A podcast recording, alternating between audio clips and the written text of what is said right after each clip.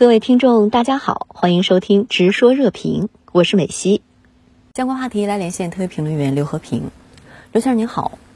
美国商务部长雷蒙多表示，根据芯片法案实施战略，那些接受了政府资助的美国芯片企业，至少在未来十年内不能在中国或其他令人担忧的国家进行新的高科技投资。您对此如何解读？呃，此前我曾经说过，中美两国竞争的核心在于经济竞争。经济竞争的核心在于科技竞争，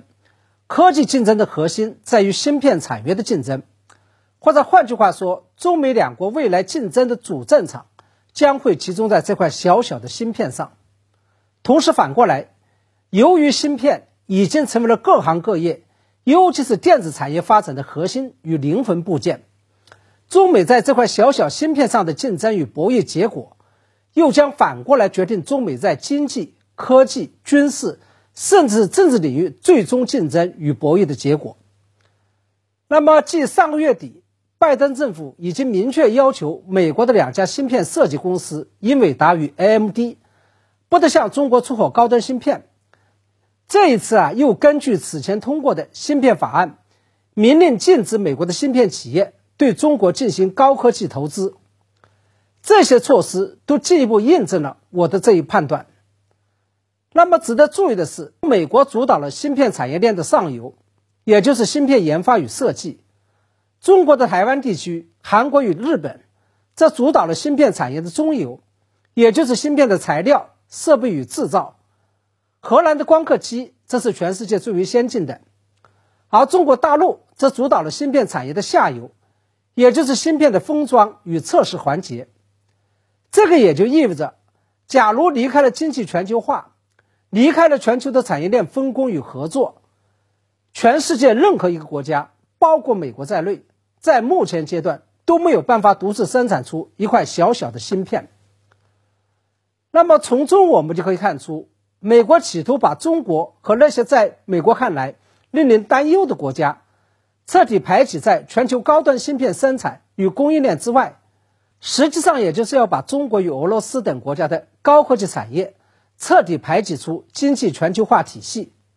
或者说，美国企图在高科技领域内重新回到过去的半球化状态。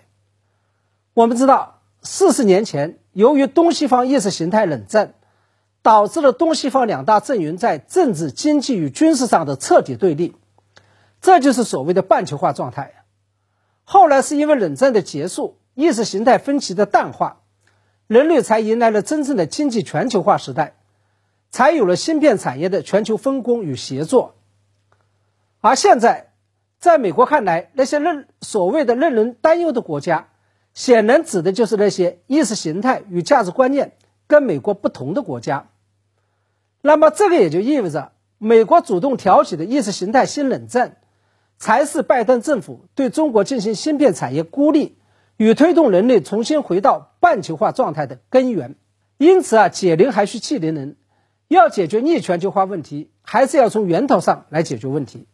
那在您看来，拜登政府将中国彻底排挤在全球高端芯片的生产与供应链体系之外的企图，最终能够如愿以偿吗？拜登政府这次跟中国打高科技战，尤其是芯片战，无论是从美国的企业界还是民间来讲，或者是从其他生产芯片的国家和地区来讲，几乎都是一片反对的声音。按照波士顿咨询公司估计，拜登政府只许将令美国的芯片企业丧失百分之十八的全球市场份额和百分之三十七的收入，并减少一点五万到四万个高科技工作岗位。而对中国经济依赖程度相当深的韩国，则因此至今未对拜登政府筹建芯片四方联盟的倡议做出明确的表态。我相信，就算是日本与中国台湾地区的相关芯片生产企业，对此也是敢怒而不敢言。不过，我同时认为，虽然全球芯片生产的相关国家和地区，尤其是相关企业心里再有抵触情绪，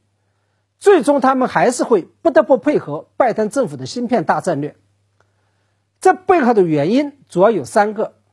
一是因为拜登政府。已经将中美之间的高科技战与芯片战上升到了意识形态之争与国家安全之争的高度。甚至是上升到了美国及其盟友集体安全的高度。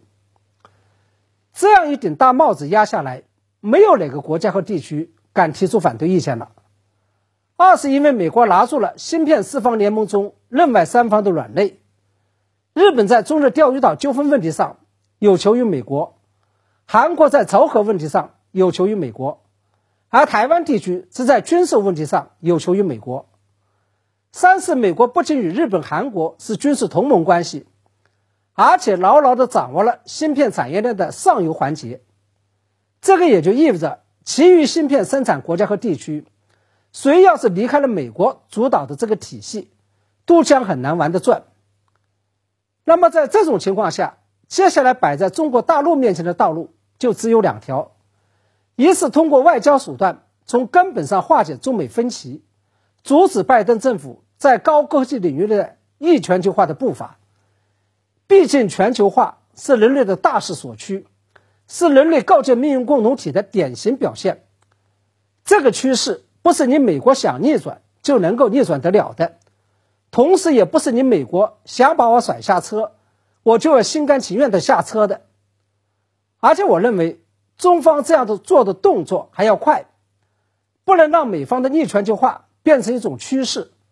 并且形成路径依赖。要知道，拜登政府之所以现在想取消对华加征的关税，也已经很难做到了，因为对华加征关税几年下来。已经在美国的国内外形成了一批固定的既得利益集团，他们已经成为了取消对华关税的坚定反对者。第二，假如中方通过外交努力仍然无法阻止美国对华高科技战与芯片战，那中国将别无他法，只能拿出破釜沉舟的魄力与决心，研发与制造出自己的高端芯片了。这样做虽然很难，但是再难。也得迎难而上。好的，也谢谢刘先生跟我们共同在线分享您的观点，谢谢。